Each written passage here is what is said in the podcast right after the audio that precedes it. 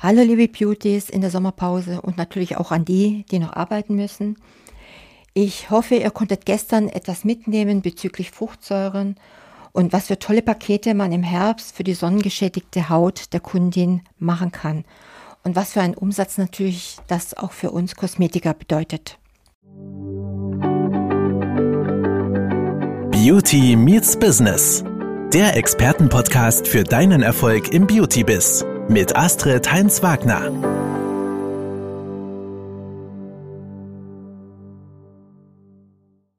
Heute gehen wir mal noch so ein bisschen ins Eingemachte. Was bedeutet die Angabe der Konzentration bei einem Fruchtsäurepeeling? Leider gibt es viele Anbieter von Peelings mit Fruchtsäure, die über eine sehr hohe Konzentrationsangabe beim Säuregehalt glauben machen wollen, dass hier ein Fruchtsäurepeeling mit extrem hoher Wirksamkeit angeboten wird.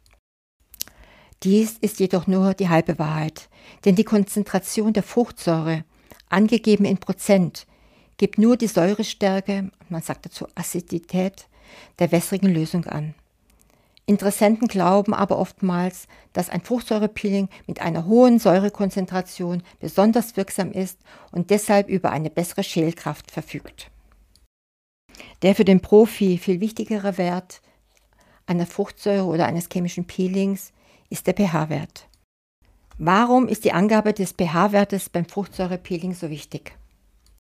Der pH-Wert ist eigentlich ein Maß dafür, wie sauer oder basisch eine wässrige Lösung ist, aber auch der menschlichen Haut lässt sich ein pH-Wert zuordnen. Dieser liegt im Optimalfall zwischen 4,7 und 5,75. Der pH-Wert von Wasser zum Vergleich liegt bei 7. Dies ist auch der Grund, warum ein pH-Wert von 7 als neutral angesehen wird. Dies bedeutet aber auch, dass ein pH-Wert, der unter dem neutralen Wert von 7 liegt, als sauer gilt und jeder Wert, der über dem pH-Wert von 7 liegt, als basisch gilt. Nun wird klar, dass umso niedriger der pH-Wert ist, desto stärker bzw. größer ist die Intensität des Fruchtsäurepeelings. Die menschliche Haut hat einen pH-Wert, der im Idealfall bei 4,7 bis 5,75 liegt. Bedeutet, dass für die Haut es optimal ist, wenn sie leicht im sauren Bereich liegt. In der Regel ist das ja der Fall, da die Haut ja vom Säureschutzmantel umgeben ist. Ich glaube, das ist nun klar. Nun wird auch verständlich, warum bei Fruchtsäurepeelings die reine Angabe der Säurekonzentration irreführend ist. Einfach zur Veranschaulichung habe ich ein paar Werte zusammengesucht, eine pH-Werttabelle von verschiedenen Säurenbasen.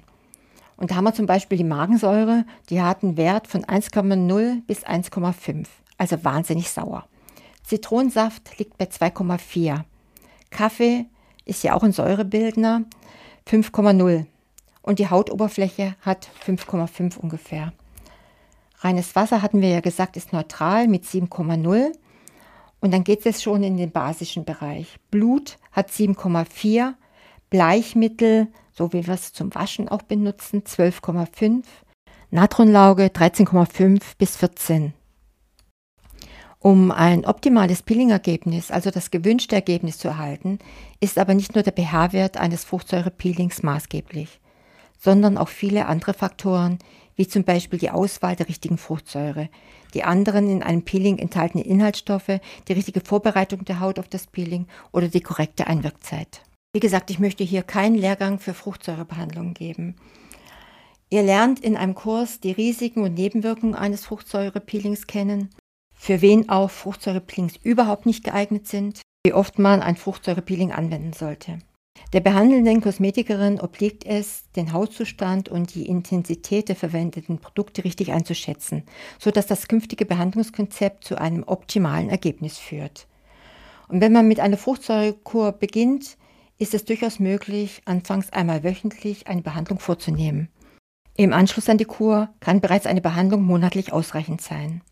Ihr seht, wenn ihr die Kundin einmal für diese Behandlung, für diese Kur begeistert habt, ist noch lange nicht Schluss und ihr könnt immer noch kleine Abos anbieten. Ein toller Umsatz, ein geplanter Umsatz für das Kosmetikstudio. Und natürlich, was wir alle erreichen wollen, eine glückliche Kundin. Das war Beauty Meets Business, der Expertenpodcast mit Astrid Heinz-Wagner. Du möchtest keine neue Folge verpassen? Dann abonniere uns jetzt bei Spotify und Apple Podcasts. Bis zum nächsten Mal.